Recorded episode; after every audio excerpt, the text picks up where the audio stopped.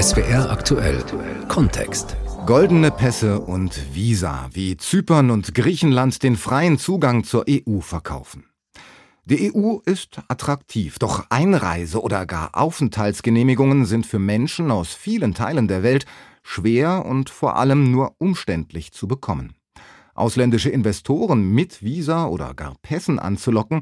In Griechenland und Zypern wurde das lange praktiziert. Nach einem Enthüllungsbericht des Fernsehsenders Al Jazeera gab es in Zypern mehrere Rücktritte und den Stopp des Pässekaufprogramms. Das Problem ist damit allerdings nicht beendet.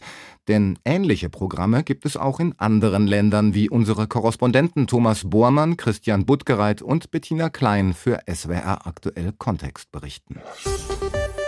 Eine Reportage des Fernsehsenders Al Jazeera hat auf Zypern ein politisches Erdbeben ausgelöst. Im Oktober hatte der Sender mit Sitz in Katar eine investigative Recherche gezeigt, gedreht mit versteckter Kamera. Die Reporter hatten vorgegeben, im Auftrag eines chinesischen Geschäftsmannes zu handeln, der im Gegenzug für eine Investition auf Zypern einen Pass erhalten wollte. Das Problem, der Mann sei in China wegen Bestechung und Geldwäsche zu sieben Jahren Haft verurteilt. Im Moment befinde er sich in Hongkong auf der Flucht, gaben die Reporter vor. Man kann Probleme nicht verschwinden lassen, aber lösen. Sagt in der Reportage Andreas Pitages, einer der behördlich registrierten Anwälte für das staatliche Investmentprogramm. Obwohl jeder Investor offiziell einen tadellosen Polizeibericht braucht, um einen zyprischen Pass zu erhalten, nimmt Pitages den Reportern jede Sorge, die kriminelle Vergangenheit des Geschäftsmannes könne ein Hindernis sein. Schließlich habe er beste politische Kontakte. Wenn du die Engel kennst, brauchst du Gott nicht.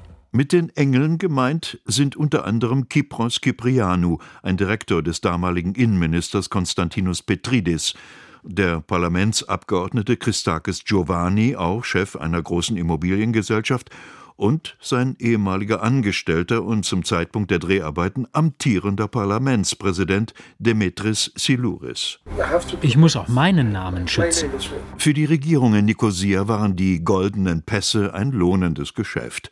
Seit Beginn des Programms 2013 kamen auf diese Weise Investitionen in Höhe von 8,25 Milliarden Euro auf die Insel.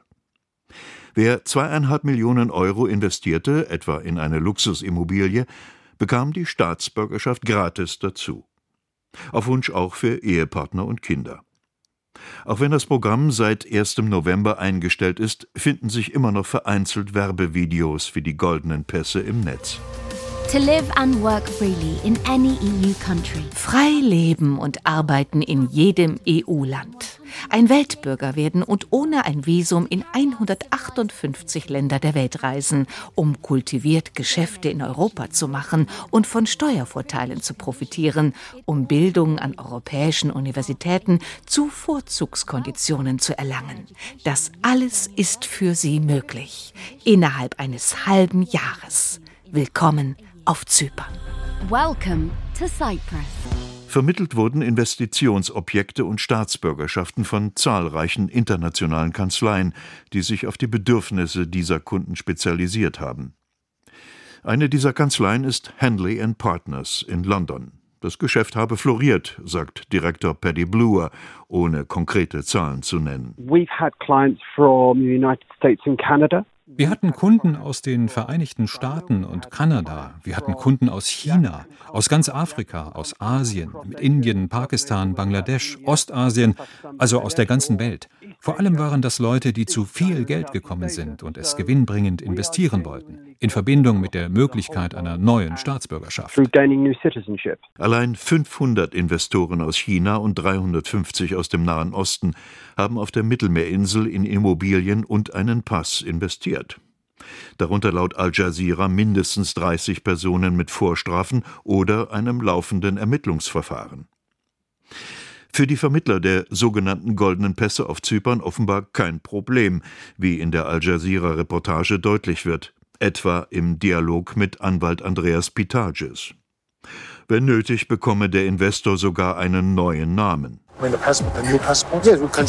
Ja, der Name lässt sich ändern.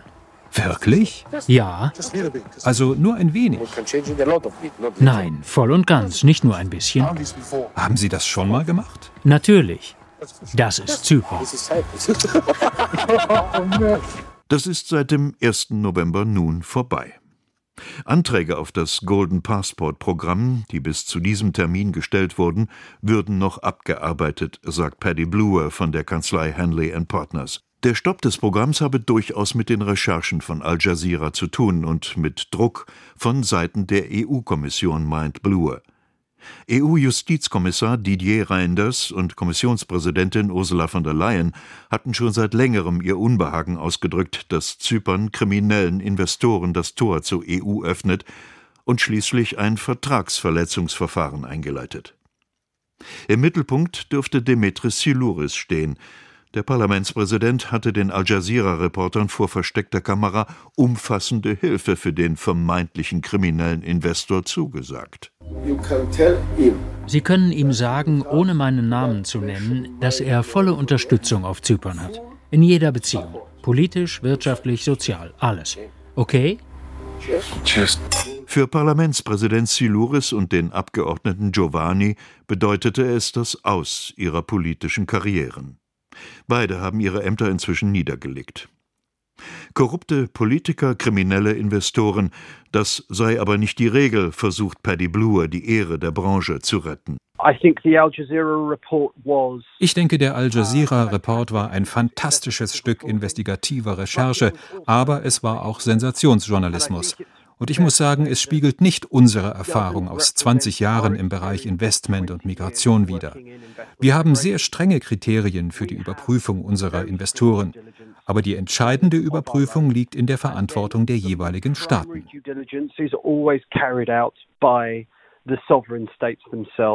Für Beratungsfirmen wie Handley Partners rechne es sich nicht, zunächst Geld und Zeit in einen Investor zu stecken, der sich am Ende als kriminell herausstelle.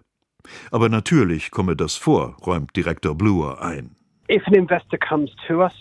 Wenn ein Investor kommt und wir eine Überprüfung einleiten und Sorge haben müssen, dass etwas mit seinem Hintergrund nicht stimmt, was dazu führen könnte, dass der die erforderliche Überprüfung durch den Staat nicht besteht, dann weisen wir ihn als Kunden zurück und sagen, wir wollen nicht für dich arbeiten, geh bitte weg. Der angebliche chinesische Investor mit Haftbefehl aus der Al Jazeera-Reportage wäre bei Hanley Partners demnach also abgewiesen worden. Allerdings gilt auch in dubiosen Fällen offenbar Diskretion.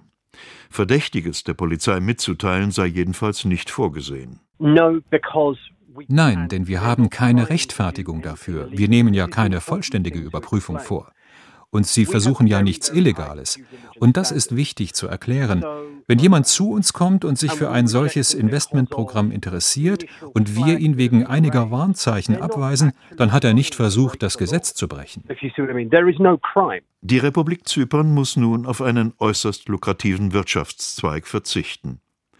Dass das Land bald ein neues Programm auflegt, hält Paddy Bluer von der Kanzlei Hanley Partners für eher unwahrscheinlich. Bis dahin werden Hanley und andere Kanzleien ihren wohlhabenden Klienten andere Investment gegen Passprogramme anbieten. An Alternativen mangle es nicht. The first is Zunächst einmal erwarten wir, dass Malta in näherer Zukunft ein neues Staatsbürgerschaftsprogramm für Investoren auflegt. Daneben gibt es weitere Möglichkeiten, die mit Reisefreiheit in die EU verbunden sind, wie etwa St. Lucia in der Karibik. Außerdem gibt es ja noch Programme, bei denen eine Investition mit einer Aufenthaltsgenehmigung verbunden ist, quer über Europa, Portugal, Spanien, Griechenland. Das wären andere Optionen. Die EU-Kommission hatte bereits jahrelang geprüft, ob und wie sie gegen die Praxis der goldenen Pässe vorgehen könnte.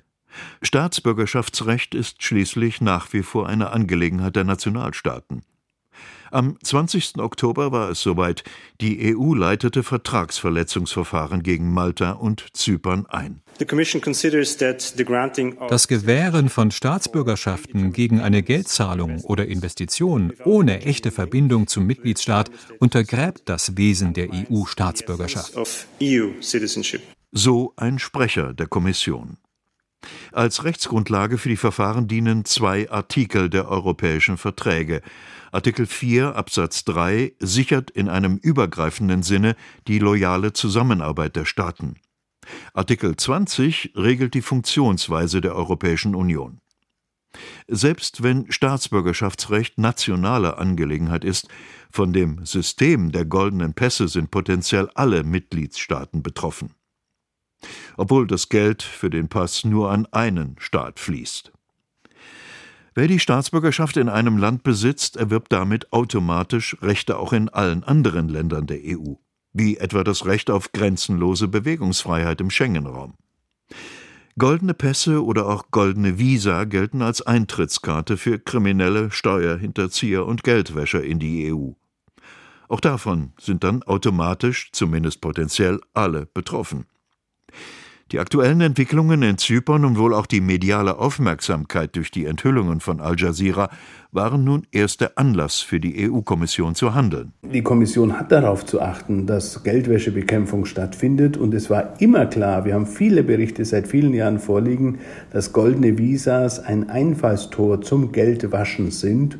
Und insofern äh, bedauere ich es sehr, dass man erst nachdem ein Land von sich aus Bewegung äh, in das äh, ganze Thema gebracht hat, tätig geworden ist. Sagt Markus Ferber, CSU-Abgeordneter im Europäischen Parlament.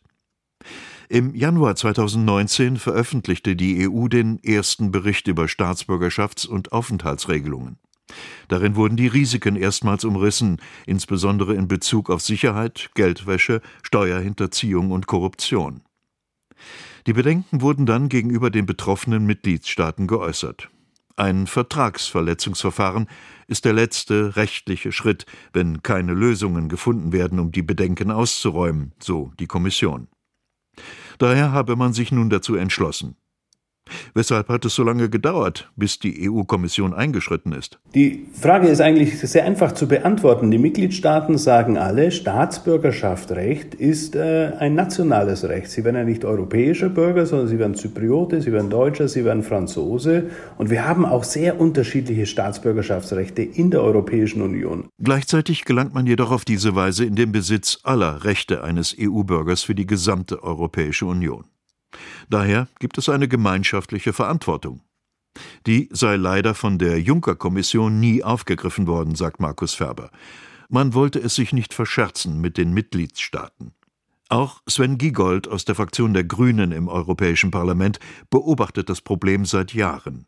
Das ist der zentrale Grund, warum es immer wieder Samthandschuhe gibt, wenn es um Vertragsverletzungsverfahren geht. Die EU braucht Einvernehmen oder zumindest Mehrheiten, um europäische Beschlüsse hinzubekommen. Und gleichzeitig muss die Europäische Kommission als Hüterin der Verträge das europäische Recht durchsetzen. Zu oft bleibe dabei das europäische Recht auf der Strecke, meint der grünen Abgeordnete Giegold. Er, wie auch sein Kollege Markus Ferber aus der EVP-Fraktion, setzen sich vehement dafür ein, dass die Kommission als nächstes gegen die goldenen Visa vorgeht. Eine Vorstufe zur Staatsbürgerschaft und ebenfalls geübte Praxis in mehreren Ländern der EU, so zum Beispiel in Griechenland.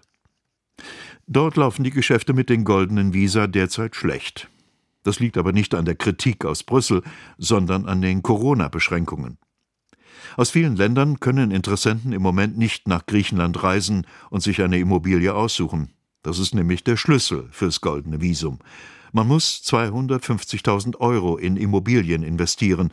Dann gibt es das sogenannte goldene Visum dazu. Also kein Pass, keine Staatsbürgerschaft, aber eine Aufenthaltsgenehmigung für fünf Jahre. Bereits vor der Corona-Krise hatte sich die junge Geschäftsfrau Lian Wenmin aus China in Athen umgeschaut. Sie war damals ganz angetan vom Immobilienmarkt in der griechischen Hauptstadt. Ich kann für 250.000 Euro hier in Athen zwei oder drei Apartments kaufen. In Peking bekomme ich für denselben Preis nur ein Apartment in einer vergleichbar guten Lage. Das ist doch ein großer Unterschied.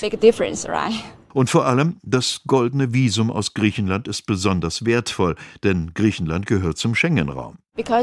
Mit dem goldenen Visum bekomme ich eine Aufenthaltsgenehmigung und damit darf ich in 26 Länder des Schengen-Raums reisen.